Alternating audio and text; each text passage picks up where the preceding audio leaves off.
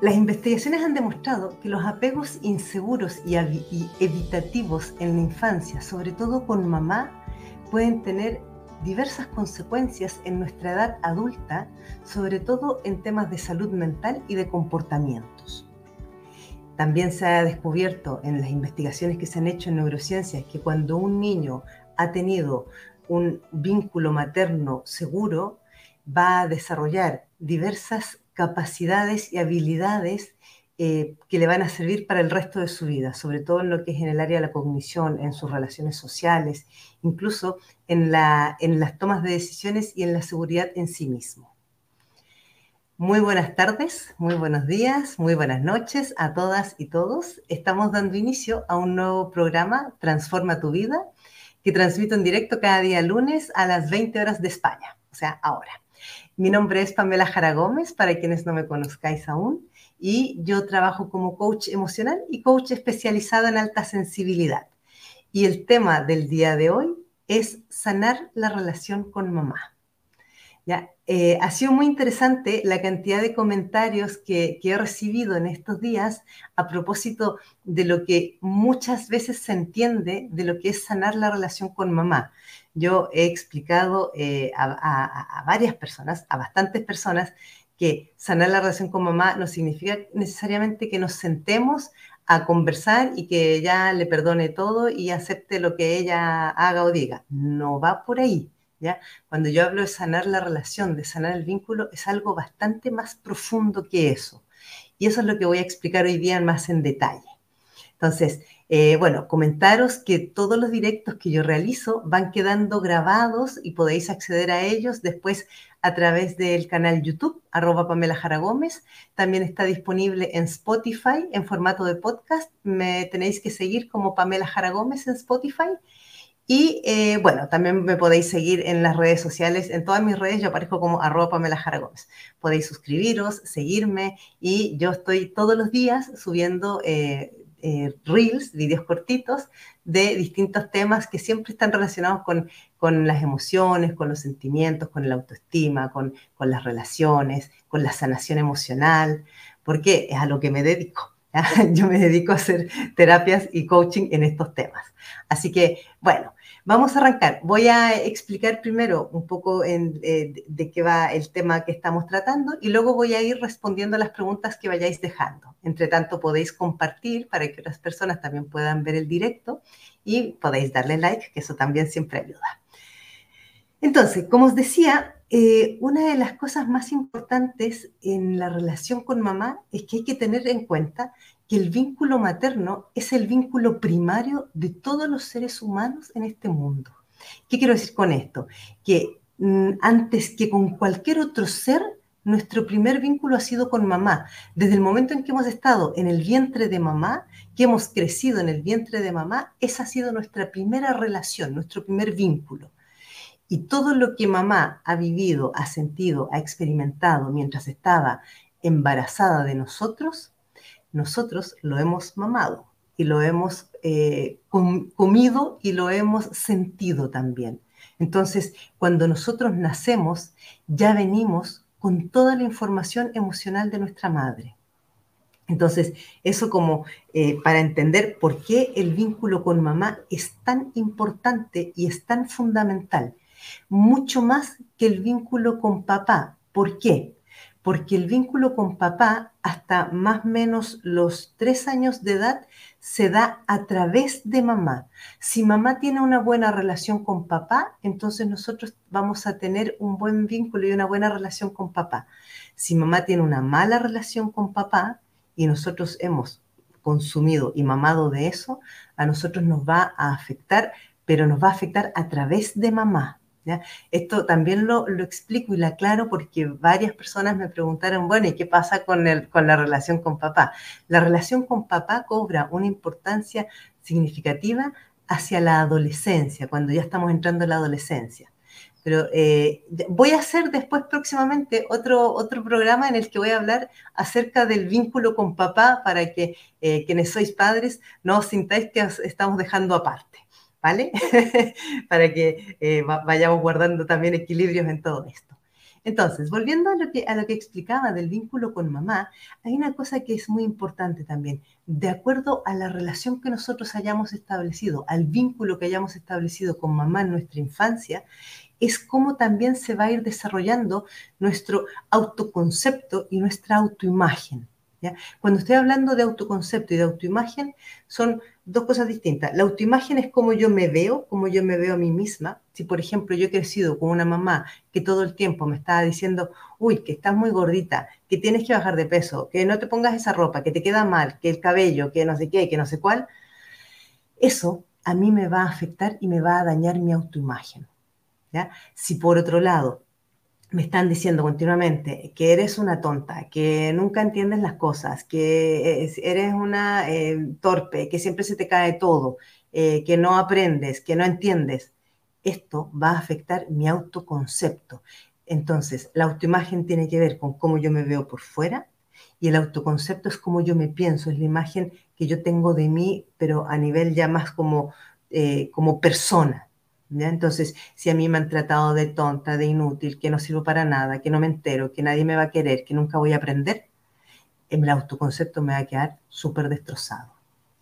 El autoconcepto y la autoimagen son los dos pilares que sostienen la autoestima. Entonces, por eso que es tan importante que los tengamos los dos firmes, porque basta que yo tenga alguno de los dos debilitados para que mi autoestima vaya así. Uh, si tengo los dos débiles, autoestima por el suelo ya se, va entendiendo.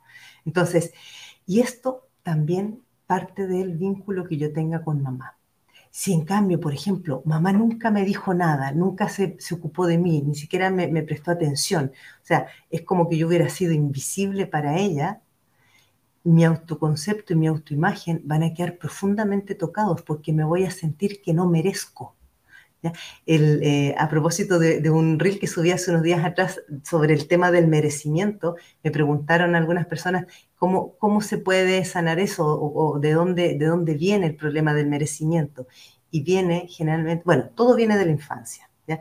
Todos nuestros problemas, todas nuestras heridas, todos nuestros traumas, conflictos, siempre vienen de la infancia. Entonces ahí aparece lo del autoconcepto.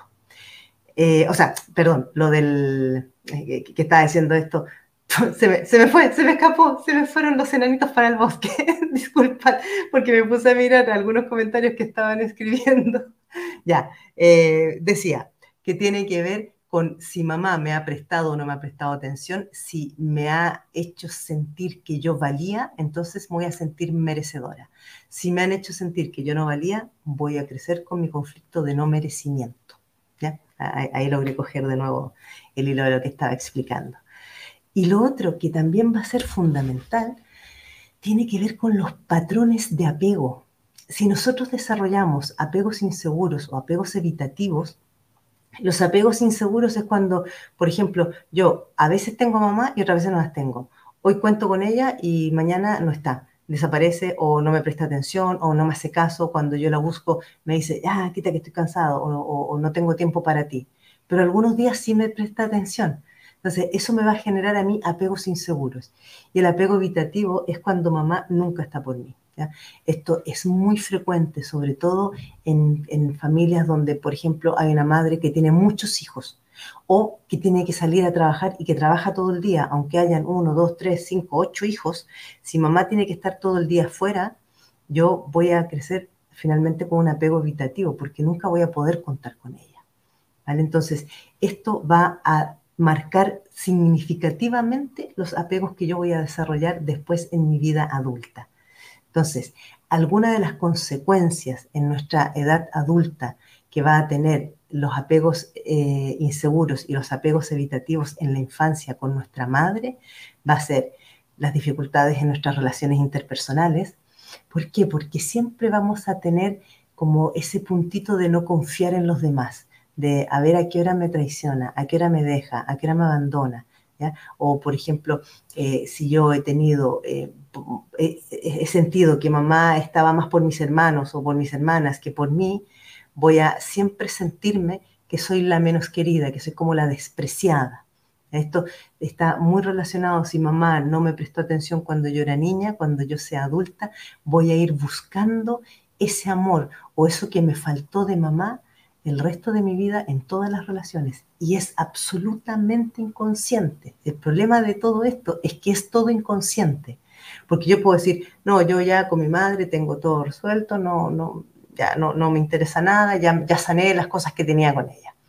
Pero sin embargo, en mis relaciones se siguen manifestando problemas. Hay otra tendencia también a generar relaciones de dependencia emocional. Esto también es muy frecuente, las dependencias emocionales, o eh, que uno se vuelve como súper, como apegado al otro. ¿ya? Y aquí hombres y mujeres, a todos por igual, aquí no hay distinción de géneros otra de las cosas, bueno, como decía antes, están los problemas de autoestima y de autoconcepto, es que vamos a desarrollar una visión negativa de nosotros mismos. Entonces, ya no voy a pensar bien de mí cuando alguien me diga, oye, pero ¿cómo no entiendes esto? Enseguida yo voy a, voy a decir, claro, es que si yo no me entero, yo, a mí me cuesta mucho, yo no sirvo para estudiar, o yo siempre he sido un poco cortita. Entonces, nosotros mismos nos vamos a repetir consciente o inconscientemente aquellas frases que nos decían cuando éramos pequeños.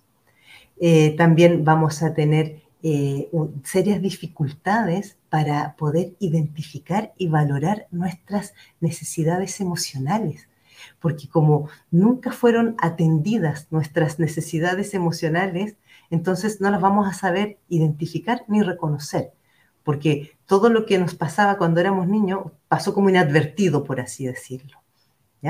Luego, los problemas de regulación emocional.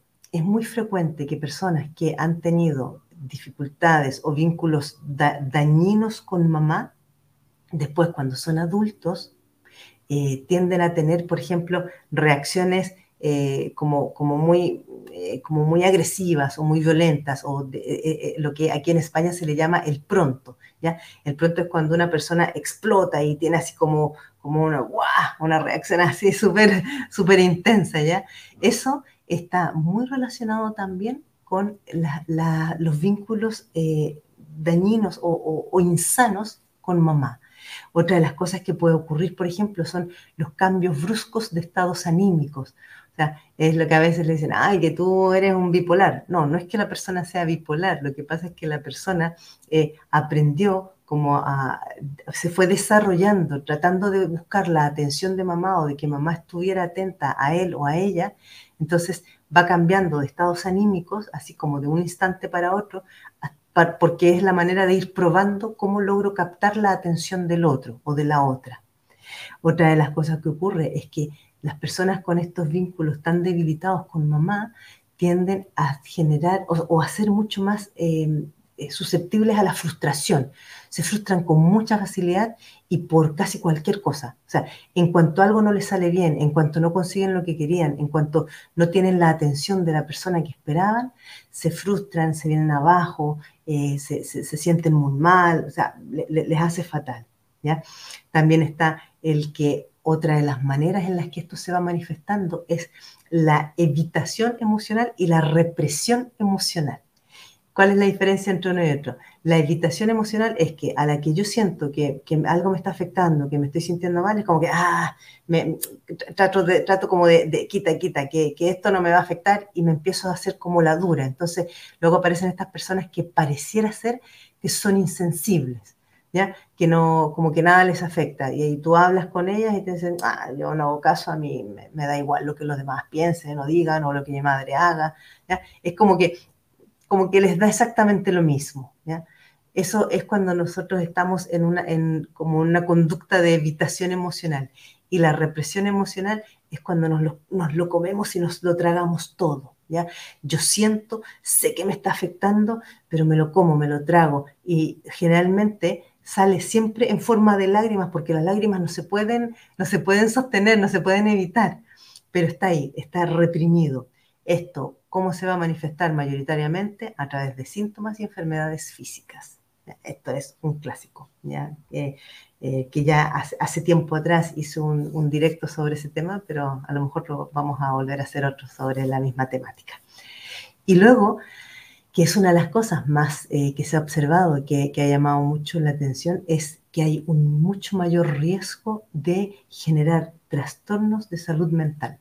Cuando hablamos de trastornos de salud mental, no estoy hablando que la persona se vuelva loca, por favor, es súper importante entender que cuando hablamos de un trastorno de salud mental estamos hablando de depresiones, ansiedades, eh, trastornos de personalidad, trastornos alimenticios como la, anorexia, la bulimia, la obesidad, ¿ya? O sea, hay personas que comen poco o, no comen en grandes cantidades y tienden a generar mucha masa, mucho volumen corporal, Esas son las eh, que, yo le llamo la, gordura emocional. Es todo aquello que nos hemos tragado, que nos comemos, que no logramos darle salida y entonces se nos acumula en el cuerpo. También hice, hice un directo tiempo atrás sobre este tema, de cómo las emociones también nos hacían engordar. Entonces, bueno, en, síntesis, ya para empezar a, responder a, las preguntas o comentarios que vayáis haciendo, eh, la relación con mamá es súper importante sanarla por todas estas consecuencias que tiene.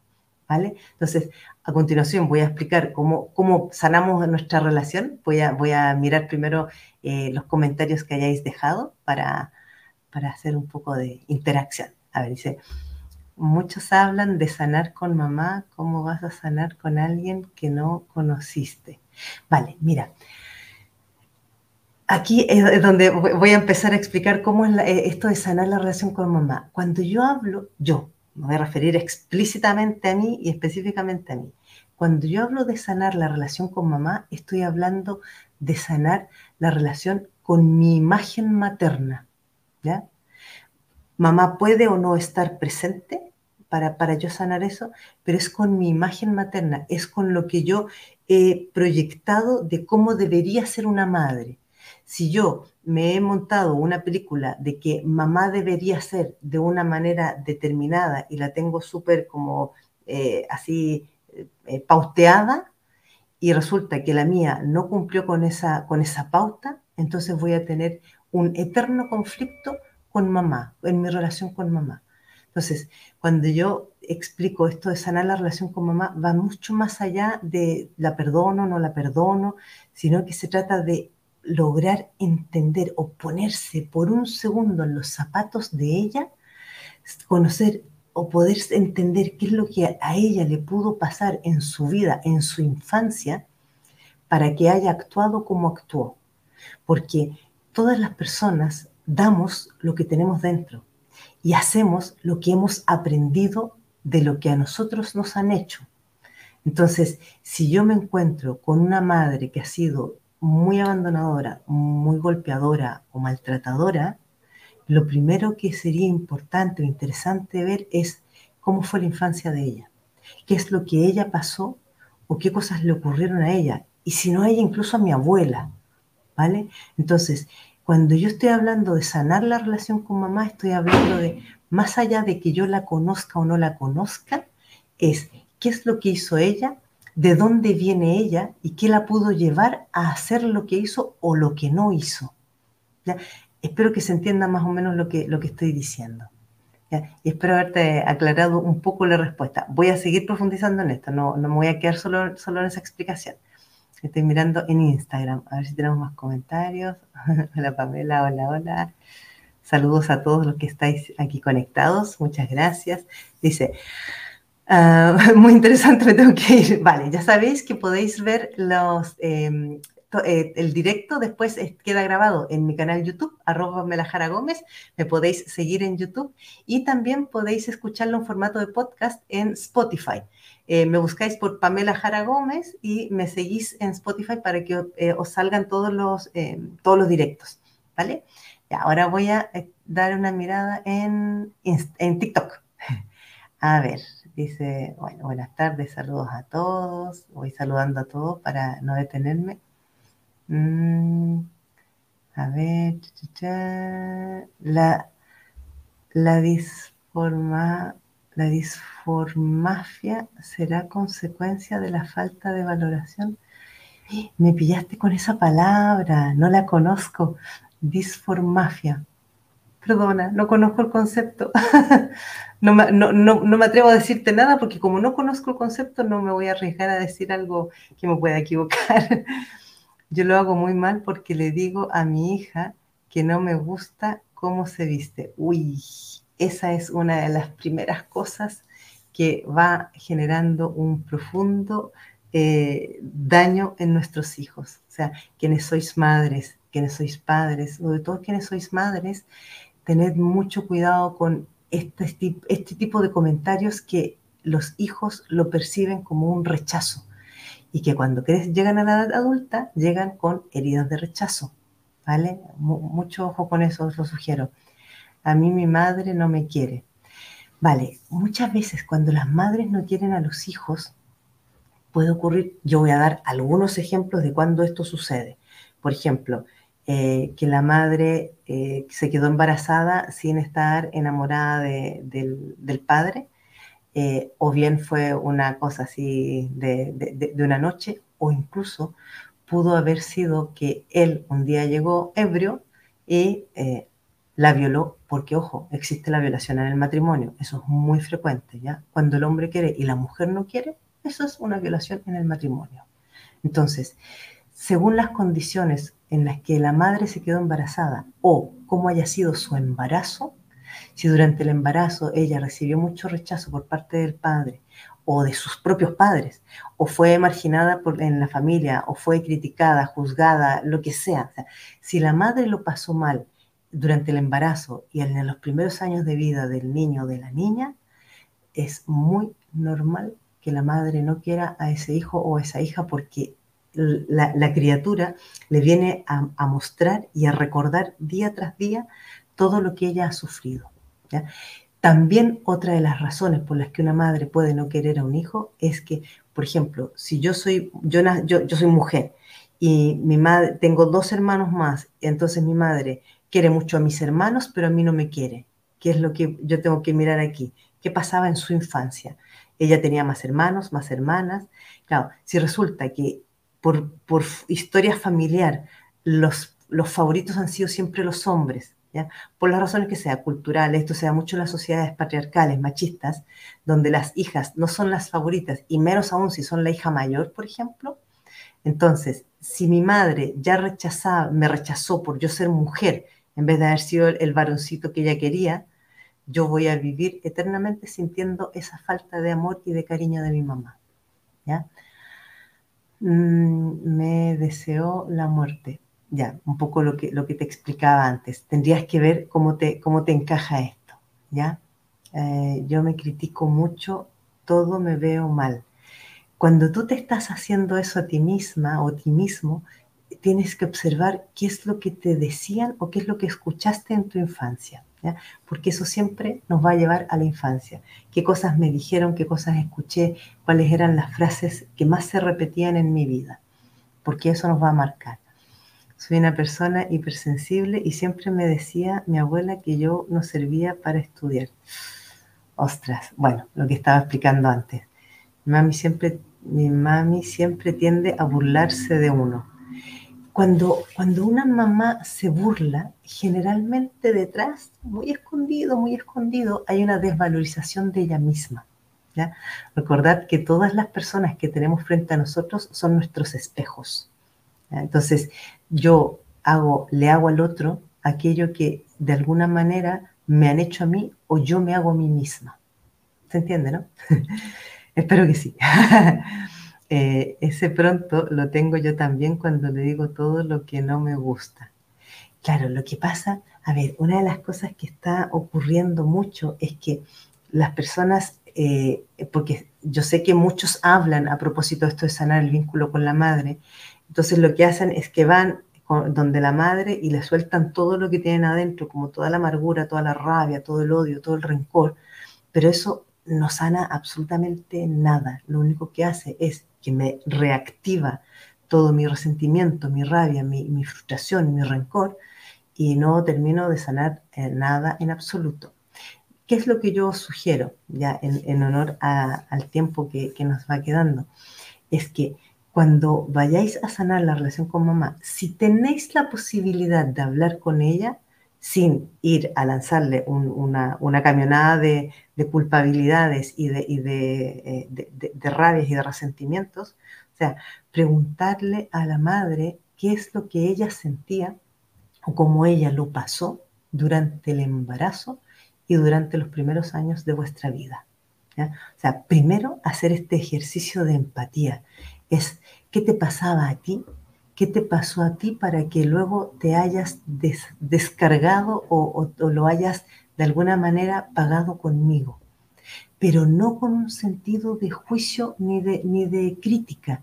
Esto es súper importante, no juzguéis ni critiquéis ni a vuestra madre ni a nadie, porque nadie sabe qué es lo que hay en el corazón de la otra persona. Entonces, preguntarle, ¿qué es lo que te pasó a ti? ¿Qué es lo tú querías ser madre? Primero preguntarle, ¿tú querías ser madre? ¿Tú querías tenerme a mí?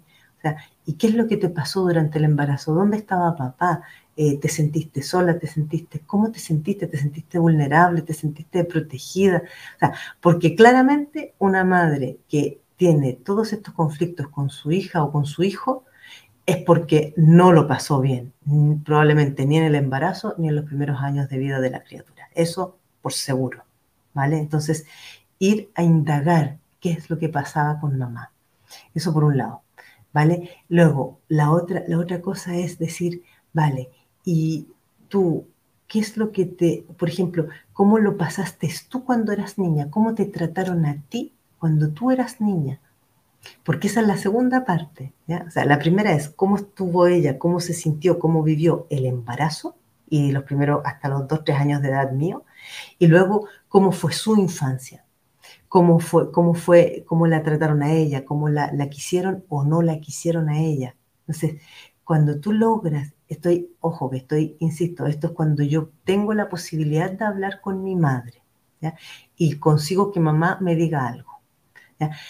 En los casos en los que mamá no dice nada o no tengo la posibilidad de hablar con ella, ya sea por distancia, porque falleció o porque soy una, una hija adoptada, tenemos otra, otra, otra alternativa que la voy a decir al final, después de recomendaros un libro y de leer el cuento. Recordad que yo siempre eh, leo un cuento en, en, este programa y recomiendo un libro. El libro que os recomiendo es un libro que está bien interesante, se llama Cosas que nunca hablé con mi madre. ¿ya? Y la autora es Michelle Philgate.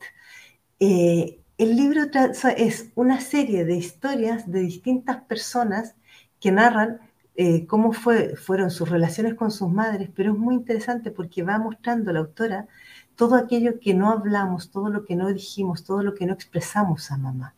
Porque el gran problema es que nosotros llegamos a la edad adulta criticando en muchas cosas a mamá, pero la verdad es que también nos hemos callado muchas cosas, nos hemos quedado sin, sin decirle o sin preguntarle muchas cosas. Por eso que yo os invito a que hagáis esta, este acercamiento a preguntarle por ella, preguntarle cómo ella se ha sentido, cómo ha sido su vida, si tenía sueños, si se le frustraron, si, si se los coartaron.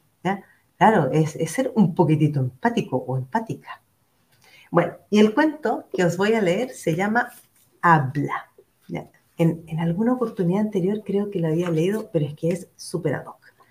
Dice, había una vez una mujer muy dedicada a su hogar se había casado siendo muy joven y había tenido tres hijos, que ahora superaban ya los 20 años. Ella amaba entrañablemente a su marido. Este la amaba y respetaba cada día de una forma renovada. Aunque siendo él parco en expresiones, no solía manifestarle ese amor explícitamente. Un día llegó a su familia un nuevo integrante. Ella había enfermado gravemente. Los médicos decidieron no internarla ya que explicaron a su familia, hicieran lo que hiciesen, ella no viviría más que unos meses, así que recomendaron que se quedara en su amado hogar con sus queridos seres. Ella debía descansar, así que no debía hacer ninguna tarea que consumiera la poca energía que tenía. La familia se reorganizó y cada uno cumplió alguna de las tareas que ella había realizado durante tantos años con tanto amor, pero desde su cama ella pensaba, se arreglan muy bien sin mí, nunca fui necesaria. Pero no manifestó lo que sentía. Los hijos pensaban, no importa si dejo alguna actividad de lado para ayudar. Amo a mi madre y ella merece que la ayudemos y que no se preocupe por la cena ni por nuestra comida. Pero no se lo dijeron. El esposo pensaba, la amo tanto que haré todo para que vea la casa reluciente, que vea que es mi forma de decirle te amo. Pero no se lo dijo. Ella pensaba, fui para él como una mucama. En lugar de acompañarme en estos largos días, dedica el tiempo a la limpieza. ¿Tanto le importa acaso que la casa reluzca? ¿Por qué están tan poco tiempo conmigo? Pero no se los dijo. La tristeza de esos pensamientos hizo que se agravara aún más, sumado al avance propio de la enfermedad. El esposo se mudó de cuarto para no molestarla con su llanto en su descanso, pero no se lo explicó. Ella pensó, ya no quiere ni siquiera estar a mi lado ahora que no podemos hacer el amor, pero no se lo preguntó. Cuando su esposo y sus hijos estaban con ella en el cuarto, bromeaban y le contaban las cosas que sucedían en la calle, para que ella no observara su tristeza. Ella los escuchaba y pensaba, ¿por qué hacen tantas bromas? ¿Acaso no están siquiera un poco tristes por mí? ¿No les importa que sufro y padezco dolor? Pero una vez más cayó. La tristeza pudo más que la enfermedad y ella murió antes de lo previsto por los médicos, mucho antes. Murió triste, consolándose con la idea de que al menos no la extrañarían, ya que se habían arreglado muy bien sin ella. Ellos lloraron su muerte con un profundo dolor y luego de llevar su cuerpo al cementerio se consolaban diciendo, bueno, al menos nos quedamos tranquilos, ya que hicimos todo lo que a ella la hacía tan feliz. Qué importante es la comunicación. Si ellos le, se hubiesen dicho lo que sentían, si se hubieran atrevido a compartir lo que procesaba cada uno, si verdaderamente se hubieran expresado lo que en su corazón pasaba, todo habría sido diferente. Todos tenían buenos sentimientos y trataron de dar lo mejor de sí mismos, pero nunca se lo dijeron a ella y ella tampoco lo pudo ver. Al no comunicarnos de verdad, corremos el riesgo de que el otro no se percate de lo inmenso de nuestros sentimientos. Podemos darle una interpretación diferente a lo que él o los otros nos quieren decir o demostrar. Atrevámonos a expresar el cariño, hablemos de lo que nos pasa con nuestros seres queridos, que no se nos haga tarde. Es muy bonito, es bien triste el, cuento, pero eh, es un poco lo que nos pasa a los seres humanos. Estamos tan inmersos en nuestros problemas, en nuestros rollos, en nuestros traumas, en nuestros dolores, que no se nos llega ni siquiera a pasar por la mente que la otra persona a lo mejor también sufre, a lo mejor también lo ha pasado mal, o a lo mejor también necesita de alguna palabra de apoyo o de lo que sea. ¿Vale? Entonces, lo que yo os iba a decir para quienes no tengáis la posibilidad de hablar con vuestra madre, de, decirle las cosas o de preguntarle, tratad de imaginar cómo fue su vida. Alguna información puede que tengáis. Y si no la tenéis, observad qué es lo que ella hizo y vais a poder intuir qué es lo que había detrás de eso. Por ejemplo, eh, a mí me ha tocado trabajar mucho con personas, o sea, con muchos casos de personas que han sido dadas en adopción. Y cuando yo trabajo con las personas que han sido dadas en adopción, claro, no tienen la información de su madre biológica, pero siempre saben al menos algo, al menos algo. No sé, la dio en adopción porque eh, no tenía dinero, no tenía recursos, porque la habían expulsado de la familia, alguna cosa saben. vosotros imaginaros lo que debió pasar esa mujer que os parió y os dio en adopción porque no pudo ni siquiera quedarse con su bebé. ¿ya? Otras mujeres dan a sus hijos en adopción cuando han sido violadas. Y eso, ¿por qué? Porque saben que no van a poder amar nunca a esa criatura, porque es producto de una violación. Pero de la misma manera hay madres que, aún habiendo sido violadas, reciben y acogen a ese bebé y, lo, y le dan lo mejor que saben y que tienen. Pero si una mujer ha sido maltratada en su infancia, ha sido ignorada, ha sido eh, tratada, humillada, rechazada, lo único que va a poder dar a sus hijos va a ser un poco más de eso mismo. Entonces, cuando yo hablo de sanar la relación con mamá, es dejar de juzgarla, dejar de criticarla, dejar de pensar qué mala que fue todo lo que me hizo y pensar que si no hizo otra cosa diferente, es porque muy probablemente ni lo sabía, ni lo conocía, ni tenía las herramientas, ni siquiera la, la, vivencia de haber recibido ella algo mejor. ¿ya? O sea, yo lo que os invito aquí es a soltar las rabias, a soltar los rencores, a soltar las culpabilidades y miraros a vosotros mismos de qué manera podéis hacer mejor las cosas, de qué manera podéis hacer mejor las cosas con otras personas, con ya no solamente con los hijos, sino que con las demás personas. Porque todos, en mayor o menor medida, eh, somos un poquitito mamás y papás de, otras personas. ¿Vale? Bueno, se me ha pasado la hora.